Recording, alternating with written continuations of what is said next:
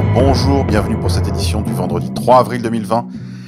Merci pour vos commentaires, vos partages, vos pouces bleus qui nous permettent de contourner le shadowban. Je remercie tous ceux qui me mettent des messages d'encouragement sur cette vidéo, en particulier dans sa version YouTube. Merci beaucoup pour vos commentaires, vos encouragements. Ça me va droit au cœur.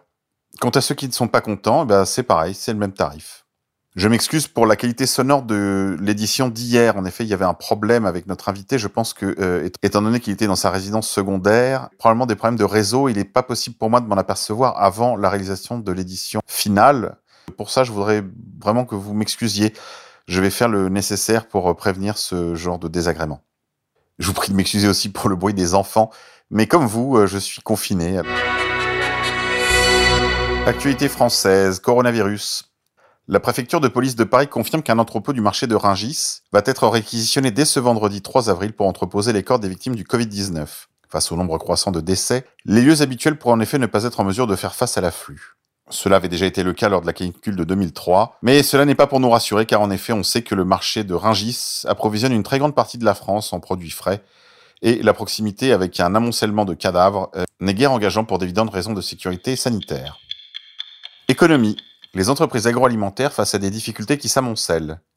D'après un baromètre publié par l'ANIA, Association nationale des industries agroalimentaires, mercredi dernier, les difficultés du secteur en ces temps de Covid-19 portent sur l'emploi, l'approvisionnement, la production et l'export.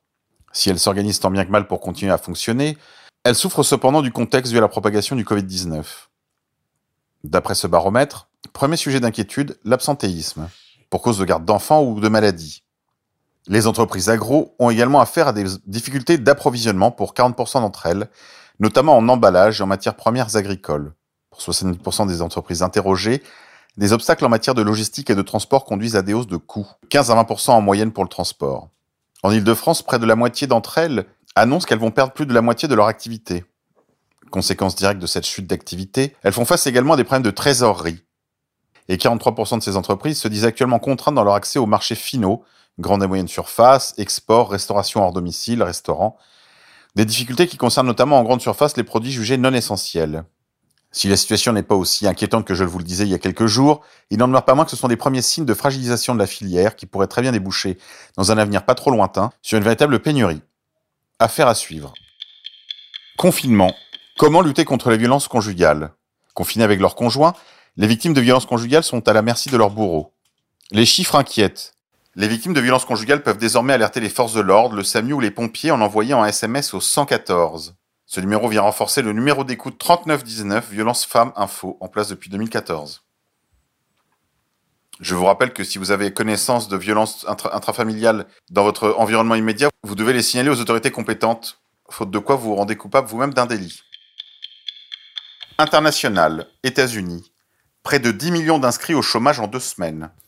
Les demandes d'indemnisation chômage ont explosé outre-Atlantique à cause du coronavirus, atteignant un niveau sans précédent. Le nombre d'Américains qui se sont inscrits pour toucher des indemnités chômage la semaine dernière a doublé. Il dépasse largement les estimations des économistes.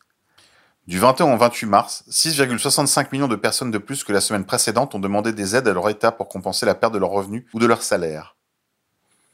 Voilà qui porte en deux semaines à près de 10 millions le nombre de nouveaux chômeurs inscrits aux États-Unis. C'est une véritable explosion sans aucun précédent historique. Le record d'inscription hebdomadaire de 665 000 remontait à la grande crise de 2008. Durant cette dernière récession, les disparitions nettes d'emplois avaient atteint 8,7 millions. Un plan de sauvetage de l'économie de plus de 2000 milliards de dollars adopté la semaine dernière a par ailleurs sérieusement amélioré la couverture chômage. Les indépendants sont par exemple désormais éligibles. En outre, l'État fédéral ajoute 600 dollars par semaine aux indemnités étatiques. Dans l'État de New York, par exemple, le chèque hebdomadaire maximal était jusqu'à la semaine dernière de 500 dollars. Il est désormais de 1100 dollars. Voilà qui pousse les victimes de la crise à rapidement s'inscrire. Certains critiques avancent même que pour les personnes les plus modestes, le nouveau système peut résulter en une hausse temporaire de revenus. Voilà qui devrait conduire les impénitents critiques de Donald Trump à rabaisser un peu leur caquet. Accident domestique. Alors que le Covid-19 se propage toujours en France, pour éviter d'être contaminé, beaucoup désinfectent régulièrement les surfaces. Mais ces actions de nettoyage, impliquant souvent des produits toxiques pour l'homme, doivent être entreprises avec attention. Les centres antipoison signalent de nombreux accidents domestiques et intoxications en lien avec le Covid-19.